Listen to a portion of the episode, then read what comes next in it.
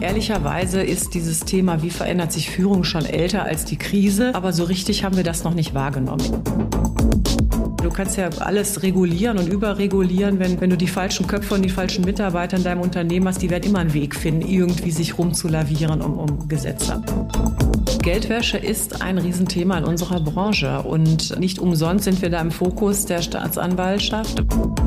Das ist der Immobilieros-Podcast von Immocom. Jede Woche Helden, Geschichten und Abenteuer aus der Immobilienwelt mit Michael Rücker und Yvette Wagner.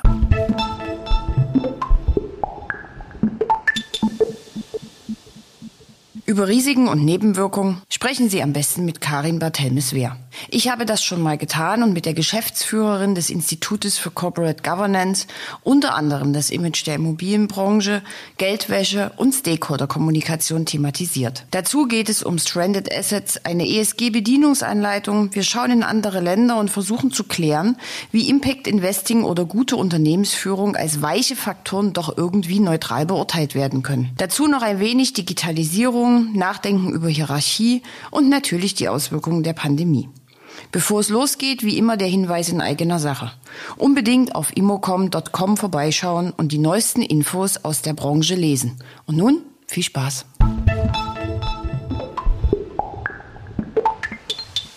Bevor es in den Podcast reingeht, hier noch ein Hinweis zu dem Thema der Gegenwart zur Nachhaltigkeit. Wer heute ein Neubau- oder Sanierungsprojekt startet, kommt um ein intelligentes Energiekonzept nicht herum. Unser heutiger Sponsor, die Gasax Solution Plus, bietet maßgeschneiderte Energielösungen für Ihren Neubau oder Ihre Bestandsimmobilie. CO2 reduziert oder sogar heute schon CO2 frei. Ob Bürogebäude, Wohnimmobilie oder großes Stadtquartier.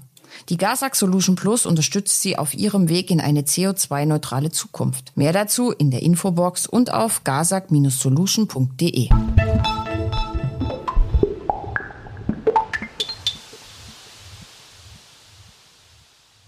Ich bin heute mal wieder zu Gast in Düsseldorf. Mir gegenüber sitzt Karin Barthelmes-Wehr, Geschäftsführerin des Institutes für Corporate Governance.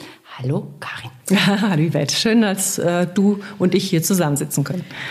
Darüber freue ich mich auch. Ähm, und ich, bevor wir ins Detail gehen, habe ich ein Zitat von dir gelesen, das lautet, die Immobilienbranche hat die Bedeutung von guter Unternehmensführung erkannt. Echt jetzt? Ja, sie ist zumindest dabei. Sagen wir mal so. Also es verändert sich sehr viel im Augenblick. Das merke ich an allen Ecken und Enden und das ist äh, gut. Und äh, wir treiben, oder ich persönlich treibe ja auch dieses Thema schon seit jetzt fast 20 Jahren. Insofern kann ich wirklich sagen, da tut sich was. Okay, darüber werden wir jetzt ein bisschen näher sprechen.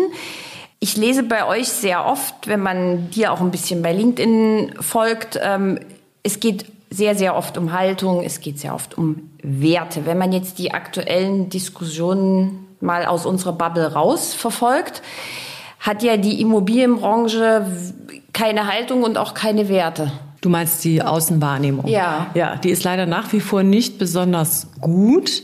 Auch da habe ich das Gefühl, es ändert sich an der einen oder anderen Stelle ein bisschen. Ja, also die, gerade die Wohnungsunternehmen waren ja sehr unter Druck in den letzten äh, Jahren, getrieben durch mangelnden Wohnraum, gerade in, in Metropolen wie Berlin. Aber ich finde, auch die haben die Krise jetzt äh, zumindest teilweise genutzt, um das gar nicht schlecht zu machen, um zu sagen, wir schmeißen niemanden raus, wir kümmern uns ein bisschen um unsere Mieter. Und das sind ja alles so Dinge, weißt du, die wir ehrlicherweise in den letzten Jahrzehnten ja auch nicht wirklich gut gemacht haben. Ja, haben wir uns hingesetzt mit unseren Stakeholdern, haben wir uns da mal ausgetauscht und gesagt, was wollt ihr?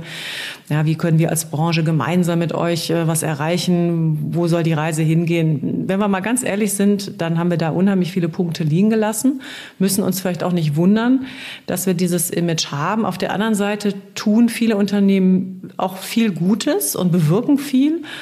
Und das müsste man vielleicht auch mal besser äh, nach vorne bringen. Ja, das ist uns auch nicht wirklich gut gelungen, zu zeigen, was wir alles Gutes machen. Also Einerseits gibt es eben äh, Dinge, die nicht gut gelaufen sind und andererseits die, die gut gelaufen sind, haben wir aber auch nicht besonders gut vermarktet. Das war jetzt, glaube ich, eine toxische Mischung, die dazu geführt hat, dass wenn du irgendjemand auf der Fra äh, Straße fragst, die immer sagen, äh, das sind ja irgendwie äh, blöde Kredithaie oder äh, ne, Makler und die wollen dann alle nur über den Tisch ziehen. Gut. Bevor wir aber näher in das Thema einsteigen, in der Branche glaube ich, kennt dich zwar jeder, wie du schon sagst, du bist ja auch schon sehr lange in der Branche, trotzdem ganz kurz nochmal grob umrissen, was macht das Institut für Corporate Governance? Ja, sehr gerne. Also uns gibt es, wie gesagt, schon eine ganze Weile. Wir sind entstanden aus dem Bedürfnis, aus dem, vor dem Ziel, äh, dass wir die Branche professionalisieren müssen, damit sie zukunftsfähig ist, damit sie auch in 10 oder 20 Jahren noch da ist. Und ähm, das haben wir am Anfang getan mit einem umfangreichen Kodex-System, Leitlinien. Es gibt bei uns äh, einen, ganzen, Schwung von, von Guidelines, von Leitplanken, wenn du so willst. Äh, wie verhält man sich? Wie kann man das auch in die Köpfe der Mitarbeiter bringen? Bringen und so weiter. Natürlich alle Rechtsthemen, Compliance Management. Wir zertifizieren ja auch Compliance Management Systeme. Aber gute, nachhaltige Führung ist ja mehr als jetzt zu sagen, naja, was sind denn so die ja, was sind denn die Regelwerke? Und diese weichen Themen, wenn du so willst, äh, die haben wir uns seit vielen Jahren jetzt auch genommen. Dazu gehört soziale Verantwortung, eben auch dieses Image-Thema, Stakeholder. Sollte man mit dem vielleicht mal einen Dialog führen? Diversity, Führungsthemen, ne, Leadership-Themen. Wie, wie führt man heute in dieser Zeit, in der viel ja über den Bildschirm läuft? Äh, also all das tun wir und wir machen das mit Veranstaltungen, mit Publikationen, mit äh, Vorträgen, äh, Arbeitskreisen. Also wir versuchen seit ja, fast 20 Jahren diese Themen in den Markt zu tragen. Gut, als ich mich auf diesen Podcast vorbereitet habe, ich gebe zu, ich habe das dreimal wieder von vorne angefangen, weil es gibt eine so unfassbare Menge, schon was du jetzt gerade aufgezählt hast, ja, an Themen, die man besprechen möchte. Ich habe mich dann dafür entschieden, dass wir als erstes mal tatsächlich zu Governance sprechen, mhm. also weil das ja auch in eurem Namen ist. Du hast es ja selber gerade schon gesagt, es sind ja sehr, sehr viel weiche Themen. Wie sieht denn eine optimale Unternehmensführung aus deiner Sicht aus? Ja, so weich. Äh, natürlich sind es auch weiche Themen, ja. Und es ist ja auch heute wichtig, äh, als Führungskraft äh, dir zu überlegen, wofür stehst du, wie transportierst du das, wie führst du, ähm, wenn du so willst, die weichen Themen. Das, das ist heute da in der, in der Zeit, in der sich ja Konzepte von Führung sehr verändern, auch immer wichtiger geworden. Aber gute Governance, das war ja deine Frage, zeichnet sich ja äh, vor allen Dingen auch dadurch aus, dass du dein Unternehmen gut aufgestellt hast. Also gerade diese Themen Compliance Management, Risikomanagement haben wir vielleicht bei uns äh, in der Immobilienwirtschaft äh, ESG-Themen, ja, die uns in 10 oder 20 Jahren auf die Füße fallen können. Haben wir die ins Risiko eingepreist? Sind sie da überhaupt vorhanden? Macht sich da irgendjemand Gedanken drüber? Ja, aber auch Themen wie, äh, wie sind denn die Vorstände, Geschäftsführer oder die Aufsichtsräte aufgestellt? Was sind das äh, für Personen? Wie sind die da hingekommen? Sitzen die da, weil die für dieses Unternehmen jetzt wirklich die richtige Führungskraft sind oder die, der richtige Aufsichtsrat, die richtige Aufsichtsrätin oder sitzen die da, ja, weil irgendwie irgendwer irgendwen kannte, wie das früher in der Immobilienwirtschaft gerne so war? Ja, also all diese Themen von Professionalisierung ähm, die spielen da eine Rolle. Wie, wie sind die äh, Incentives in meinem Unternehmen? Incentiviere ich überhaupt das, was ich incentivieren möchte oder werden da irgendwelche Boni ausgeschüttet, wahllos? Also das sind alles so Themen, ähm, das ist ein breites Feld und hat weiche und harte Themen. Jetzt leben wir ja gerade in einer Pandemie. Die Menschen sind nicht mehr so viel im Büro, teilweise überhaupt nicht. Die Kommunikation hat sich zumindest in meiner Wahrnehmung, sehr, sehr stark geändert. Wie verändert das eine Unternehmensführung? Das verändert sie sehr stark. Und ich glaube, das haben auch alle gemerkt äh, im letzten Jahr. Ehrlicherweise ist dieses Thema, wie verändert sich Führung, schon älter als die Krise. Aber so richtig haben wir das noch nicht wahrgenommen. Erst jetzt, als man plötzlich merkte, oh, ich muss äh, den Mitarbeiter und die Mitarbeiterin aus der Entfernung herausführen, da sind solche Sachen äh, hochgekommen. Ähm, vieles, was an uns herangetragen wurde, waren Themen wie, wie soll ich denn Kreativität weiterhin fördern? Wie soll ich Teamgeist weiter fördern? Wie soll ich meine Unternehmen Unternehmenskultur ähm, transportieren. Eigentlich ist das doch komplett austauschbar. Ja, der sitzt da im Homeoffice, ob der jetzt für mich arbeitet oder den Mitbewerber. Wie soll ich denn da noch irgendwie ja, Gab es da wirklich so Nachfragen? Also, ja, wir haben einen, wir haben genau, wir haben eine, eine Arbeitskreis, relativ große Gruppe, die sich mit diesem Thema gerade beschäftigt. Wir werden auch dazu ein Praxisleitfaden veröffentlichen Anfang nächsten Jahres. Wie geht Digital Leadership? Oder wie, wie bordest du Personen äh, on? Blöder Anglizismus. Wie bringst du Personen neu in dein Unternehmen rein? Ja, dieses Onboarding, Recruiting. Wie machst du das, äh, wenn du eben nicht mehr diese äh, Face-to-Face, -face, diese normalen Meetings hast? Also all das ist äh, im Umbruch und hinzu kommt, dass ja die jungen Leute ein ganz anderes Verständnis von Hierarchie haben. Da fallen eben auch Ebenen weg. Wir sprechen ja viel über das Team führt und wir haben nicht mehr den Chef, der sagt, wo es lang geht und alle anderen laufen hinterher. Also da ist viel im, im Umbruch und jede Führungskraft muss sich, glaube ich, heute damit auseinandersetzen, wie führe ich und wie, wie mache ich das. Mhm. Ähm, du hast ja jetzt gerade schon mal so ein paar Dinge aufgezählt. So, ich habe bei euch gelesen, interne Revision, internes Kontrollsystem, Risikomanagement, Compliance hast du auch schon angesprochen. Ähm, das klingt ja alles irgendwie nach der Superkontrolle. Also, na, alles wird kontrolliert, angeschaut. Ist das ein Zeichen von Misstrauen? Muss das sein? Das ist ein Zeichen davon, dass man Vorkehrungen trifft, um sein eigenes Unternehmen möglichst gut aufzustellen. Äh, ich zitiere immer gerne Alan Greenspan, den ehemaligen US-Notenbanker, der hat ja mal gesagt, Rules do not substitute for character. Immer wenn ich einen Vortrag halte über Governance oder äh, Compliance-Themen, dann kommt immer am Ende dieser Spruch äh, auf meinen Charts, weil das natürlich tatsächlich so ist. Du, du hast das ja ein bisschen angedeutet. Ja, du kannst ja alles regulieren und überregulieren, wenn, wenn du die falschen Köpfe und die falschen Mitarbeiter in deinem Unternehmen hast, die werden immer einen Weg finden, irgendwie sich rumzulavieren um, um Gesetze. Aber es macht ja Sinn für die Geschäftsführung, diese diese, Regeln einzuführen. Zum einen, um sich selber zu enthaften im Zweifelsfall, aber zum anderen, um auch Hilfestellung zu geben. Weil ich glaube, Compliance wird gar nicht immer unbedingt nur als äh, die, der erhobene Zeigefinger gesehen, sondern von vielen Mitarbeitern auch als etwas Gutes.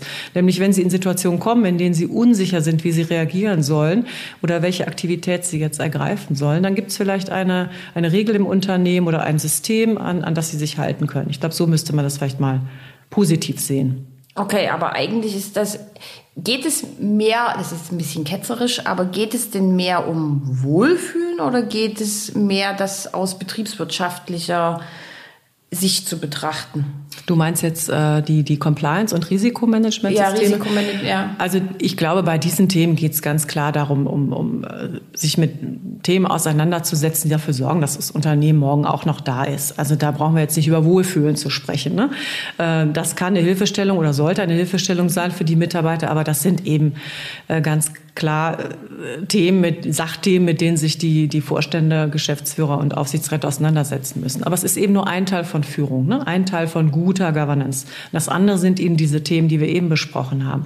Wie führe ich? Ja, Unternehmenskultur. Wir wissen ja mittlerweile, dass äh, die Unternehmenskultur das A und O ist bei allem, was ein Unternehmen erfolgreich macht. Wie du Mitarbeiter attrahierst, wie du sie auch bindest, wie du, ja, wie sie eben gut arbeiten, zufrieden arbeiten, gute Erfolge erzielen. Und das sind ja Themen, Themen, die kannst du nicht mit, äh, mit Risikomanagementsystemen fest zementieren. Ne? Also das eine geht mit dem anderen Hand in Hand. Mhm. Wenn man jetzt mal so schaut ähm, und zum Beispiel mal in einen Buchladen geht, da habe ich ja, also keine Ahnung, Dutzende, hunderte Bücher, die mir erklären, wie gute Unternehmenskultur geht, wie gute Kommunikation mit Mitarbeitern geht, wie gute Kommunikation zwischen den Mitarbeitern funktioniert. Es gibt auch dafür viele Zertifizierungen.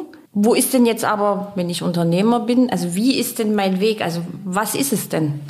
Also ich glaube, Kultur zertifizieren äh, ist schwierig. Äh, ich, ich, wüsste jetzt im Augenblick nicht, wie das gehen sollte. Du meinst wahrscheinlich die Compliance-Systeme, die zertifiziert werden. Ne? Also ich glaube, als erstes müsste man sich mal überlegen, welche Kultur möchte man denn? Für was steht man denn als Unternehmen? Was hat man für ein Geschäftsmodell? Was ist man auch für einen Geschäftsführer oder einen Vorstand oder eine Geschäftsführerin? Äh, was sind denn die Themen, die man transportieren möchte. Was möchte man da jeden Tag leben? Hat man eine Duzkultur und was löst die dann auch aus vielleicht? Was bedeutet das bei den Mitarbeitern? Ähm, ich glaube, das hat ganz viel damit zu tun, äh, wieder die richtigen Köpfe an den richtigen Stellen zu haben, die sich überlegen, was sie transportieren möchten.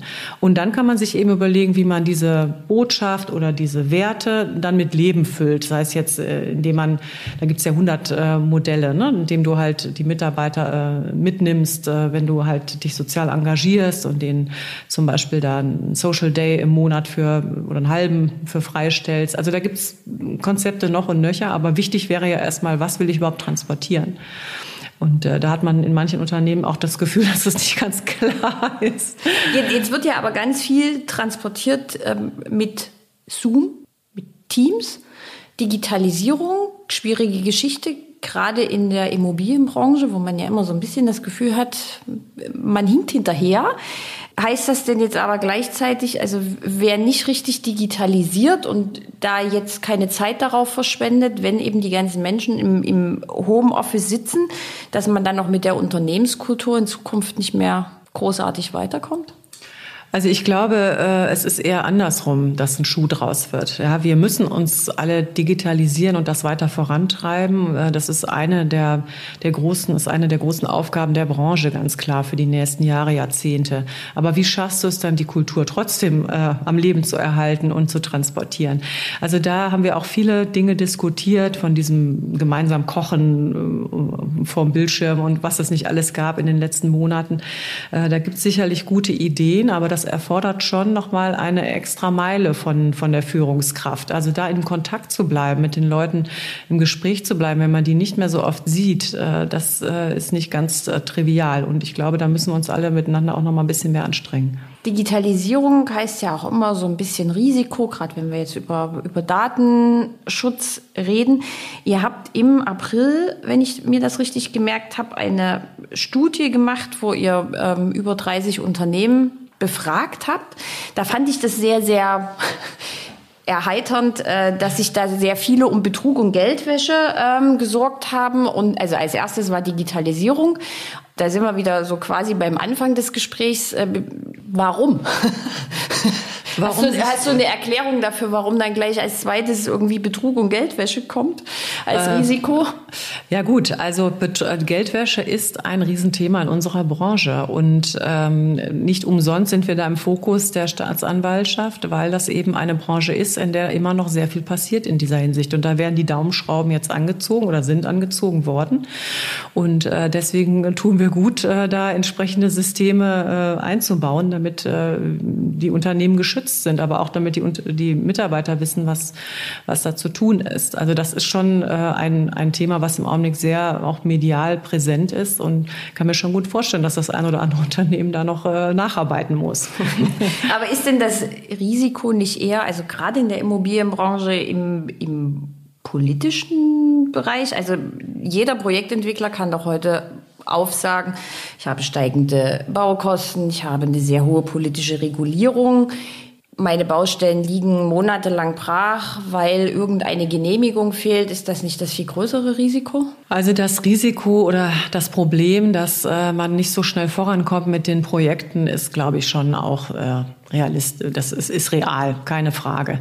Ähm, wir stehen ja im engen Austausch auch mit den Kommunen und, den, äh, und, den, und der öffentlichen Hand, weil wir eben ähm, gerade im Augenblick wollen, dass diese Themen investieren mit Wirkung vorangetrieben werden. Und da sind das eben natürliche Partner, weil die eben vielleicht Grundstücke haben, die man nutzen kann für solche Projekte. Und äh, die äh, sagen uns äh, auch, dass sie ehrlicherweise gerne sehr viel mehr machen würden und es auch sehr viel schneller alles auf den Weg bringen würden, aber dass die Personaldecke so dermaßen dünn ist, dass es schon echt problematisch ist. Und das ist ein Thema, was sich natürlich äh, mit der Rente der Babyboomer äh, in zehn Jahren auch nicht wirklich äh, verbessern wird. Also da werden wir auch noch mal überlegen müssen, wie wir die Verwaltung künftig so aufstellen, dass sie, dass sie diese Themen lösen kann. Und ich glaube, ein Teil der, der Aufgaben wird einfach in die Privatwirtschaft wandern müssen, weil die Politik das nicht in dem Maße mehr wird lösen können. Das ist ja ein eine Denkweise, die in anderen Ländern schon viel länger vorhanden ist, äh, gerade in den angelsächsischen. Wir in Deutschland haben immer noch so ein bisschen diese alte Denkweise vom Sozialstaat. Ne? Die Verwaltung, die Politik äh, hat es zu regeln. So kann man ja auch argumentieren, aber wenn es halt nicht mehr funktioniert, hilft das ja alles nichts. Dann muss man vielleicht mal überlegen, was können, was können wir als Wirtschaft übernehmen. Es kommt mir ein bisschen so vor, als hättest du auf meinem Zettel gelesen, weil hier steht nämlich, ah. was machen andere Länder besser? ja, also das, äh, das ist ein, ein Teil, den andere Länder vielleicht wirklich oder einfach, wo sie früher schon äh, mit angefangen haben, dass äh, die Immobilienwirtschaft auch gesellschaftliche, gesellschaftspolitische und, und ja, Themen der der Verantwortung äh, für, die, für, die, für die Gesellschaft übernimmt.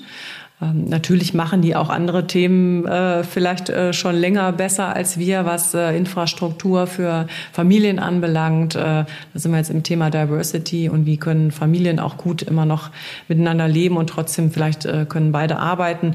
Äh, also wir sind da in, in vielen Dingen nicht unbedingt Avantgarde in der Branche, das muss man wirklich ehrlicherweise mal sagen. Aber ich habe das Gefühl, auch da findet gerade so ein langsames, aber sicheres Umdenken statt, äh, dass wir Dinge Welches verändern müssen. Land würdest du jetzt sagen, das macht es besonders gut und warum?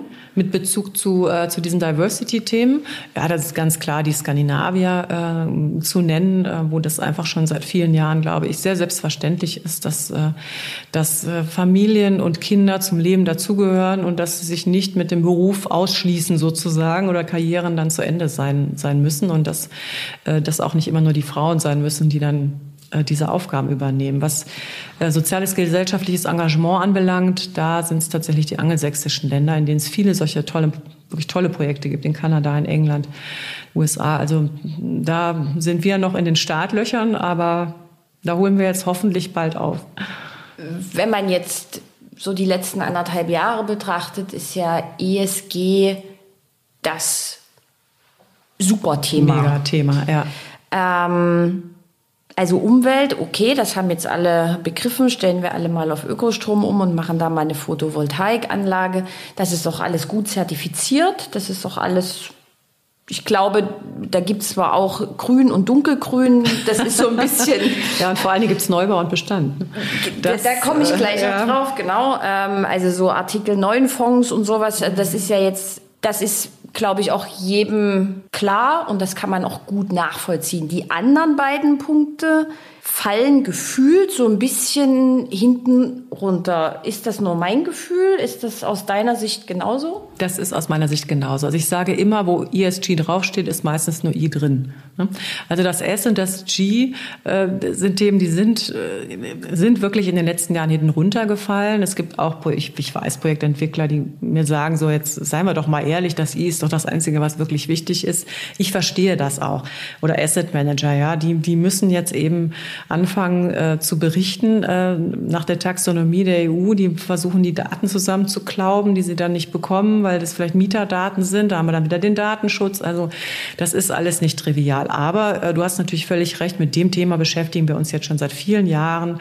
Wie können wir die, dem, die Immobilie grüner machen? Ne, deswegen ist das Thema so ein bisschen schon besetzt. Aber S und G, also die sozialen und die Governance-Themen, da sind viele komplett unsicher, wie sie damit umgehen sollen. Was gibt's für Kriterien? Wie kann ich das messen? Wo soll ich überhaupt anfangen? Ich bekomme auch viele Anfragen von kleineren, von mittleren Unternehmen, die jetzt nicht börsennotiert sind und, und vielleicht auch noch gar nicht im nächsten Schritt werden berichten müssen nach diesen Kriterien, aber die eben sagen, na ja, irgendwann, das kennen wir ja, kommt es dann doch wieder auf, auch auf uns, auf die kleineren zu und was sollen wir denn da machen? Wir können doch jetzt hier keine Riesenabteilung für ESG äh, in, in, in unsere Was 20 die größeren. Unternehmen hat also, die größeren machen das ja da hat man ja auch ja. immer einen Head-off ähm, der sich ja. darum kümmert so ist das. Aber die, die, das wird, ist mittlerweile eben beim, beim Nachhaltig, bei der Nachhaltigkeitsabteilung angesiedelt und diese, diese Nachhaltigkeitsreports, die werden dann mit den ESG-Reports verschmelzen. Ähm, vielleicht auch irgendwann sowieso mit dem Geschäftsbericht und dann wird es gar keinen gesonderten, keine gesonderte Berichterstattung mehr dazu geben. Aber bei den mittleren und den kleineren, die sind äh, ja einfach noch oft sehr unsicher, was sie machen sollen. Und ich glaube, da muss man ein bisschen die, die, die Sorge nehmen, dass die jetzt wirklich alles perfekt machen müssen und sich da in jeder Hinsicht aufstellen sollten wie ein großes Unternehmen. Das wird nicht möglich sein, das muss auch nicht sein. Aber auch, sagen wir mal, äh, ein Architekturbüro, was, was äh, eine Handvoll Mitarbeiter hat, kann ja mal überlegen, welche Kriterien äh, erfüllen wir? Wo sind wir vielleicht schon gut? Wo, wo können wir auch was nach vorne stellen und sagen, schaut mal her, wir beschäftigen, wir haben ein besonders diverses Team oder äh, wir sind äh, klimaneutral im Büro oder was auch immer. Ne? Also es gibt, glaube ich, für jedes Unternehmen Ansätze, wo man sich mit ESG beschäftigen kann und wir sollten es dringend tun, alle, groß und klein. Jetzt hat man ja aber zum Beispiel bei der Expo, das hat ja, das Thema hat ja in jeder Diskussionsrunde, zumindest die ich besucht habe, eine Rolle gespielt. Ähm, und das, was du gerade so im Nebensatz gesagt hast, alle denken dann immer, sie müssen es perfekt machen es kannibalisiert sich ja aber so ein bisschen, weil es ist ein riesen Wollknäuel. Also ich fange jetzt an, an dem Faden zu ziehen, bin ich bei Klima. Das ist, wie gesagt, relativ einfach. Wie macht man das denn? Also gibt es irgendwo eine Bedienungsanleitung? Man hat ja jetzt aber schon, was das Klima angeht, weiß ich nicht, wie viele Zertifikate. Welches Zertifikat ist denn das Richtige für mich? Also ja. wer gibt mir denn in dieser wirren Welt ein Kompass. Ja, das ist genau das, wonach alle fragen. Und da hoffe ich, dass wir als ICG eben auch ein bisschen Hilfestellung geben können. Wir haben ja zu vielen Themen von S und auch von G schon ganz viel erarbeitet. Wir stellen alles, was wir tun, kostenlos der gesamten Branche zur Verfügung. Das ist alles zum Download auf der Homepage. Da kann man einfach mal sich zum Beispiel so ein, so ein äh, Leitfaden Wertemanagement runterladen oder ein, ein Leitfaden Compliance Management oder ein Leitfaden zu nachhaltigen Vergütungssystemen. Aber wie funktioniert das denn? Also ich lade mir das runter, ich gucke mir das an, lese ja. mir das durch, überlege mir, das habe ich, das habe ich, Haken, Haken, Haken. Und dann rufe ich dich an und sage, jetzt möchte ich gern was? ja, also wir, wir sind ja jetzt keine Stelle, die ein Zertifikat für ESG vergibt. Vielleicht wird das irgendwann mal so sein. Aber zumindestens äh, im Augenblick sind ja alle dabei, die müssen erstmal gucken, was sind die Inhalte. Diese zwei Buchstaben müssen man ja erstmal mit Leben füllen. Was bedeuten die? Und da gibt es eben die Aspekte, über die wir jetzt schon viel gesprochen haben, auch in unserem Gespräch. Ne? Risiko, Compliance, Diversity. Wie sind die Gremien aufgestellt? Äh, wie, wie vergüte ich? Ähm, bin ich sozial, gesellschaftlich irgendwie engagiert? Passiert, wie mache ich das, ja. Ähm, diese ganzen Themen, die kann man mal für sich abarbeiten und schauen, was tun wir in unserem Unternehmen. Und dann hat man doch schon mal ein bisschen besseres Gefühl, äh, wie man mit Geschäftspartnern, die danach fragen, wie man mit jungen Menschen, die man einstellen, die ja auch, das wissen wir alle, nach diesen Themen fragen, wie man mit denen umgehen kann. Wenn dann die Taxonomie von der EU kommt in Richtung S und G, dann äh, hat man zumindest schon mal angefangen, sich damit zu beschäftigen. Und wir werden ICG-seitig sicher auch noch da mehr machen und und äh, vielleicht so eine praktische Bedienungsanleitung, nenne ich es jetzt mal, entwickeln, eine Charta. Also äh, da wird es auf jeden Fall einiges geben, auch im Schulterschluss mit anderen Verbänden. RSCS, der ZIA ist an dem Thema dran, ist ja unser Kooperationspartner. Also wir versuchen da wirklich mit den, mit den Verbänden auch äh, Hilfestellung zu geben in der Branche. Und da wird im nächsten Jahr, denke ich, einiges kommen. Jetzt habe ich ähm, bei Sevils gelesen, da sehr schöne Überschrift, ESG, Regulatorik verstärkt Neubaufokus gehen bei mir direkt drei Fragezeichen im Kopf an. Also die Umrüstung von alten Immobilien ist teuer. Gibt es dann zwei Klassen Immobilien? Also gibt es dann die, die super sind und dann gibt es die, die nicht die super sind und, und die aber keiner mehr möchte? Die Stranded Assets, das ja. wird es wahrscheinlich geben, ja. Also diese Betrachtung ist jetzt Neubau unbedingt besser als, äh, als Altbau, ist ja auch äh, eine Rechnung, die man in verschiedene Richtungen aufmachen kann. Ja, wir wissen ja, wenn du Beton verbaust, das kannst du ja gar nicht mehr aufholen, die Emissionen, die du da ausgeschüttet hast. Ne? Also von daher wäre schon sinnvoll, wir gucken uns mal unseren Bestand an und verdichten da oder schauen, wo man sanieren oder umbauen kann. Aber einige Immobilien werden es nicht schaffen. Ich denke, das ist klar. Äh, irgendwann in zehn Jahren wird es tatsächlich welche geben, die die wir einfach nicht mehr brauchen. Und äh, dieser Blick auf, was brauchen wir eigentlich, der wird, glaube ich, immer fokussierter, auch bei denjenigen, die die Entscheidungen haben. Ich weiß nicht, ob du das mitbekommen hast mit dem Tulip Tower. Das war eine Immobilie, eine geplante in London, sollte größtes ähm, Bürogebäude Londons werden, Sir Norman Forster, also auch sehr renommiert geplant. Und dann hat die, äh, die Verwaltung hat dann gesagt, ach nö, brauchen wir nicht. Also das Ding war schon komplett durchgeplant äh, und dann hat aber eben die, äh, die Stadtverwaltung hat gesagt, brauchen wir jetzt wirklich noch so eine Immobilie? Was stiftet die für Nutzen? Ist das ökologisch sinnvoll? Hat die denn für, die, für das Viertel, für das Quartier irgendeinen gesellschaftlichen Mehrwert? Dann gab es auch noch ein äh, Thema mit, mit der Luftsicherung und, und, dem, und oben dem dem äh, obersten Teil des, der, der, dieser Immobilie. Und dann haben die gesagt, nein, erteilen wir keine Genehmigung, Feierabend. Das hätte man sich vor zehn Jahren auch nicht träumen lassen. Ähm, insofern, ich glaube, auch die Verwaltung und diejenigen, die eben entscheiden, über was wird denn noch neu gebaut, haben auch mittlerweile eine ganz andere kritische Brille auf. Insofern, ja, ich glaube, wir werden uns sehr genau überlegen müssen, welche Immobilien brauchen wir, welche können wir sanieren und einige werden übrig bleiben, fürchte ich. Hm, was macht man dann mit denen? Puh. Ja, vielleicht auch umnutzen in, äh, gibt es auch tolle, tolle Projekte übrigens äh, äh, für, ja, für, für ein Quartier.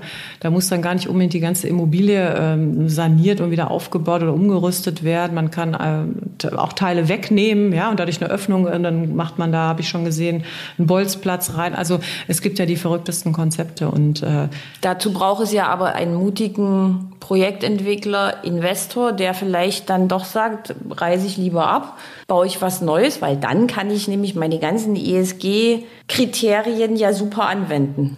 Ja, aber wie gesagt, wenn du neu baust, hast du natürlich wieder dieses Thema des Verbrauchs. Also ich meinte jetzt nicht, dass man abreißt und neu baut, sondern dass man das inkludiert in ein neues Projekt, äh, die alte Immobilie. Und es gibt diese Projektentwickler und die werden immer mehr. Und es gibt ja übrigens auch die Investoren und die werden auch immer mehr, die danach gucken. Ich habe gerade heute oder gestern gelesen, der norwegische Staatsfonds ist ja einer der größten Investoren weltweit. Die haben jetzt einige Produkte rausgeschmissen, haben gesagt, nicht ESG-konform genug, gefällt uns nicht mehr, weg damit, werden wir nicht mehr investieren. Wir wissen ja, dass Investoren weltweit sehr, sehr genau schauen äh, auf diese Projekte. Und ich glaube auch, äh, ja, gebaut und Schuss und weg und äh, so eine Konsum, sagen wir mal, Konsumhaltung in der Immobilienwirtschaft, die wird auch durch die Banken äh, und durch die Finanzierer und die Investoren irgendwann gesteuert werden und in gar nicht allzu weiter Zukunft. Die gucken nämlich auch immer kritischer, was das sie heißt, da eigentlich finanzieren. Es, da würde es ja dann mit der normalen Regulatorik, es wird ja dann eigentlich noch schwieriger, oder?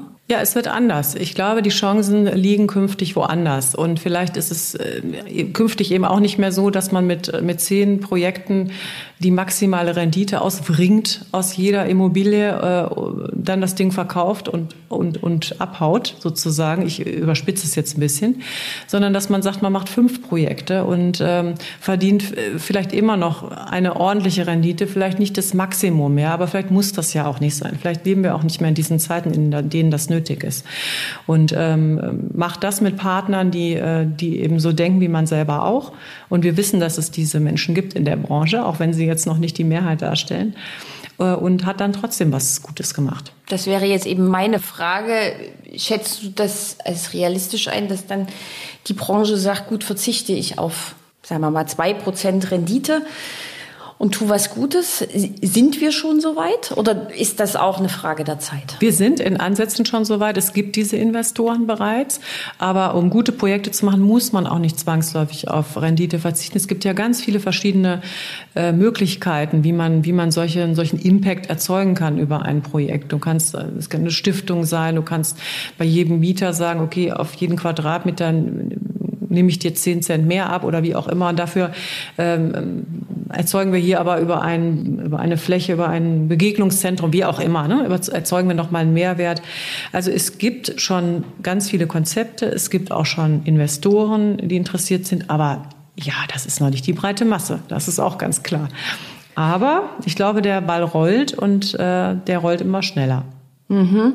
Äh, Impact hat äh, deine Vorstandsvorsitzende Susanne Eickemann-Riepe zum Wort des Jahres 2021 ähm, gemacht. Ihr habt auch dazu Studien.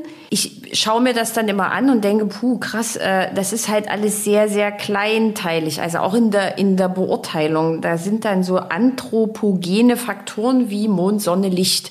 Also wie lichtdurchlässig ist eine Immobilie oder ist ein Quartier? Mir ist ja dann schon in der aktuellen Studie nicht klar, genau, wie wird ein Quartier, also ihr habt das schon so ein bisschen definiert, mir ist das aber trotzdem nicht klar. Wie kann man, ich weiß, ich reite da so ein bisschen drauf rum, aber Mond, Sonne, Licht, wer entscheidet denn, was lichtdurchflutet ist? Wer entscheidet denn, wie offen eine Immobilie ist? Ja, also wir haben, du äh, sprichst jetzt auf unsere Studie an zum Scoring von Social Impact Projekten. Äh, wir sind, seitdem wir diesen gleichnamigen Leitfaden äh, Impact Investing vor einigen Monaten veröffentlicht haben, immer gefragt worden, ja, das ist ja super und ich würde ja auch gerne, aber wie kann man das denn messen? Ich muss ja auch meinen Investoren dann irgendwie sagen, hier, jetzt kommt aber der Faktor X hinten raus und das ist ganz toll und deswegen ja, genau. wäre es toll, wenn ihr in gerade mein Projekt investiert. Und jetzt haben wir mit der EBS zusammen eben dieses von dir angesprochene Scoring-Modell Geschäftsmodell entwickelt. Und ich sage auch nicht, dass das äh, ja der Weisheit letzter Schluss ist und in Stein gemeißelt. Aber wir haben uns mal überlegt für I, und G mit einem klaren Fokus auf S, auf den sozialen, gesellschaftlichen Mehrwert, wie denn solche Messkriterien aussehen könnten. Und natürlich kannst du dann wieder argumentieren, ja, ja aber äh, ihr habt jetzt das so gewichtet, aber wer entscheidet das? Könnte das nicht auch wichtiger sein? So. Also diese Diskussion haben wir natürlich auch geführt, ähm, auch mit den drei Beispielunternehmen, die, äh, die ja jetzt sich bereit erklärt haben, mal ihre Projekte zur Verfügung zu stellen und die wir durch dieses Scoring gegeben haben. Ähm, wir haben das, glaube ich, ganz gut erläutert, äh, wie wir zu den Kriterien gekommen sind. Aber ja, es sind, es sind subjektive Kriterien. Anders äh, ist ja kein Scoring-Modell möglich. Aber es ist zumindest mal ein Anhaltspunkt. Man kann mal sagen, als Investor auch oder als Projektentwickler, ich plane was, dann schieße ich das doch mal durch das Modell und gucke mal, ähm, was da rauskommt. Macht das überhaupt Sinn oder habe ich da vielleicht Lücken, wo ich gar nicht drüber nachgedacht habe, wo ich vielleicht auch noch äh, was tun könnte? Also wir versuchen der ICG-Seite auch mal Impulse zu setzen und anzureizen und zu sagen, hier, ihr müsst noch besser werden, ihr müsst euch anstrengen. Ähm, ja, also von daher hat jetzt auch keiner die volle Punktzahl direkt bekommen bei dem Scoring-Modell, weil wir einfach wollen, dass ja, es immer weitergeht. Ist das ein neues Geschäftsfeld? Glaubst du, es wird irgendwann Büros geben? Weil, als ich das gelesen habe, ist ja wirklich eine hochkomplexe Sache und das da alles auszufüllen, da sitzt man an so einem Projekt sicherlich auch ähm, länger als zwei Stunden. Glaubst du, das ist ein neues Geschäftsfeld, was sich aufmacht? Du, da habe ich noch gar nicht drüber nachgedacht. Das ist eigentlich ein interessanter Hinweis. Eine Dienstleistung, äh, die sich damit beschäftigt, ja, mit diesem, also so wie Scope oder andere Agenturen im Augenblick raten, gibt es dann vielleicht, oder vielleicht nehmen die das noch mit auf, dass sie sagen, okay, wir raten jetzt auch nochmal den Impact mit. Ja, also wir stehen natürlich mit den, mit den Agenturen im Austausch, um eben diese Dinge voranzutreiben. Und wir wissen auch, dass die Punkte vergeben für, für solche Themen, äh, die wir hier beackern. Äh, aber ja, vielleicht gibt es künftig dann Agenturen, die nur Social Impact bewerten. Das wäre schön. Mhm. Ich habe noch ein Zitat von dir ähm, rausgesucht. Ähm, das wäre dann sozusagen meine, meine letzte Frage. Da schließen wir den Bogen wieder. Wir haben es als Branche in der Vergangenheit versäumt zu zeigen, was wir für die Gesellschaft alles tun und welche Leistungen wir erbringen. Meinst du, mit dem, was wir jetzt alles besprochen haben, wird das Image der Immobilienbranche kurz- und mittelfristig besser, anders? Ich hoffe es. Also kurzfristig vielleicht nicht, weil es ist ein über Jahrzehnte verfestigtes Image in Deutschland. Ist ja übrigens in anderen Ländern nicht, nicht unbedingt überall so. Ne? Also der Makler zum Beispiel ist in den USA ja ein sehr anerkannter Beruf. Ähm, auch wenn du da, glaube ich, nur ein paar Wochen, ich weiß gar nicht, wie lange brauchst, bis du deine Lizenz hast. Also das hat nicht diesen, diesen Touch, den es in Deutschland hat. Das ist hier, glaube ich, schon sehr in den Köpfen verfangen. Umso wichtiger ist es, dass wir dagegen steuern. Und äh, wir machen viele tolle ähm, Projekte und wir leisten viel für die Daseinsvorsorge der Menschen. Aber wir müssen jetzt schon auch mal schauen, dass wir äh, in, ins Gespräch kommen mit unseren Stakeholdern. Das wäre mal das Erste, was, was wichtig wäre, dass wir mal die Mieter, die Kommunen, äh, all die, die mit uns zu tun haben, befragen. Ja, wie können wir Probleme zusammen lösen? Was wollt ihr? Welche Erwartungshaltung habt ihr an uns? Wo können wir Dinge äh, gemeinsam voranbringen? Und dann eben auch, ja, es auch tun und dann aber auch darüber reden. Wir sind ja immer ein bisschen in unserer Blase. Ne? Wir, wir tummeln uns ja auch als Industrie quasi nur in unseren Fachmedien. Also wir kommen ja nicht so viel in überregionalen Medien vor. Also wenn du überlegst, Handelsblatt, FAZ, Welt etc., äh, die Automobil, die Chemieindustrie, wie auch immer, die sind dort eigentlich Dauergäste. Wir hingegen sind dann eher auf den Immobilienseiten dieser Publikation. Die wiederum auch nur von Immobilienleuten zum größten gelesen werden. Teil genau so ist werden, es ja. ja. Also wir müssten, glaube ich, versuchen, mehr in den Dialog zu kommen mit all unseren Stakeholdern, und das sind ja wirklich viele, Politik, Verwaltung, Mieter, ich sagte es eben schon, Sozialverbände. Äh, und das, äh, das zu tun, glaube ich, wäre wirklich wichtig. Also die Aussichten sind so die Aussichten sind immer positiv. Bei mir sind Aussichten immer positiv. Äh, aber ja, wir müssen jetzt ran an den Speck. Aber es gibt ja ganz viele, das hast du vorhin schon gesagt, es gibt den ZIA, es gibt den BFW, es gibt den GDW. Es, es gibt ja eigentlich genügend Kanäle und Lautsprecher, die es in die Welt tragen können, die aber ja trotzdem gefühlt so ein bisschen in der Bubble auch drin bleiben und nicht so richtig gehört und wahrgenommen werden. Woran liegt das? Ja gut, viele ähm, der ähm, Verbände oder jeder Verband arbeitet natürlich in erster Linie für seine Mitglieder und versucht deren Interessen äh, zu vertreten. Und ähm, das machen viele auch sehr gut. Wir haben ja in den letzten 10, 20 Jahren ein ganz anderes Gehör auch uns verschafft äh, bei der Politik als Branche, als das vorher der Fall war. Aber in Richtung Öffentlichkeitsarbeit, da äh, sind die Bemühungen bei vielen äh, tatsächlich noch nicht so wahnsinnig groß. Wir haben uns einfach auch genügt. Wir haben ja als Branche auch sehr viel Geld verdient. Es war, glaube ich, einfach keine Notwendigkeit da, äh, sich noch mehr anzustrengen in den letzten äh, Jahren. Und das ändert sich, glaube ich, jetzt radikal. Wir haben eben, bevor wir hier angefangen haben, äh, die Mikros einzuschalten, schon über die Innenstädte uns ausgetauscht, ja, wie, wie die teilweise eben, ähm, ja, ähm, vereinsamen, hätte ich fast gesagt. Also diese Themen fallen uns jetzt auf die Füße und jetzt wird es höchste Zeit, dass wir anfangen, äh, darzustellen, wie wollen wir eigentlich Teil der Lösung sein. Ne? Wir haben über viele Jahre mal gesagt, was sind die Probleme, wo sind die Hindernisse, warum macht die Politik nicht dies, jenes oder welches, wir würden ja gerne aber. Das war ja auch alles äh, richtig und, und so. Aber jetzt ist es, glaube ich, an der Zeit zu sagen, wo sind die Allianzen, die wir schmieden können mit denen, die willig sind, was zu verändern? Und wie werden wir als Branche Teil der Lösung? Was für ein Schlussstatement. Sehr, sehr schön. Vielen Dank, Karin Bartels. Sehr gerne. Wer für das Gespräch und bis ganz bald. Bis bald.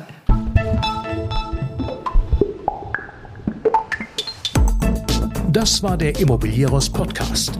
Alle Folgen finden Sie unter www.immobilieros.de und überall dort, wo man Podcasts hören kann. Aktuelle News aus der Immobilienbranche gibt es unter www.immocom.com.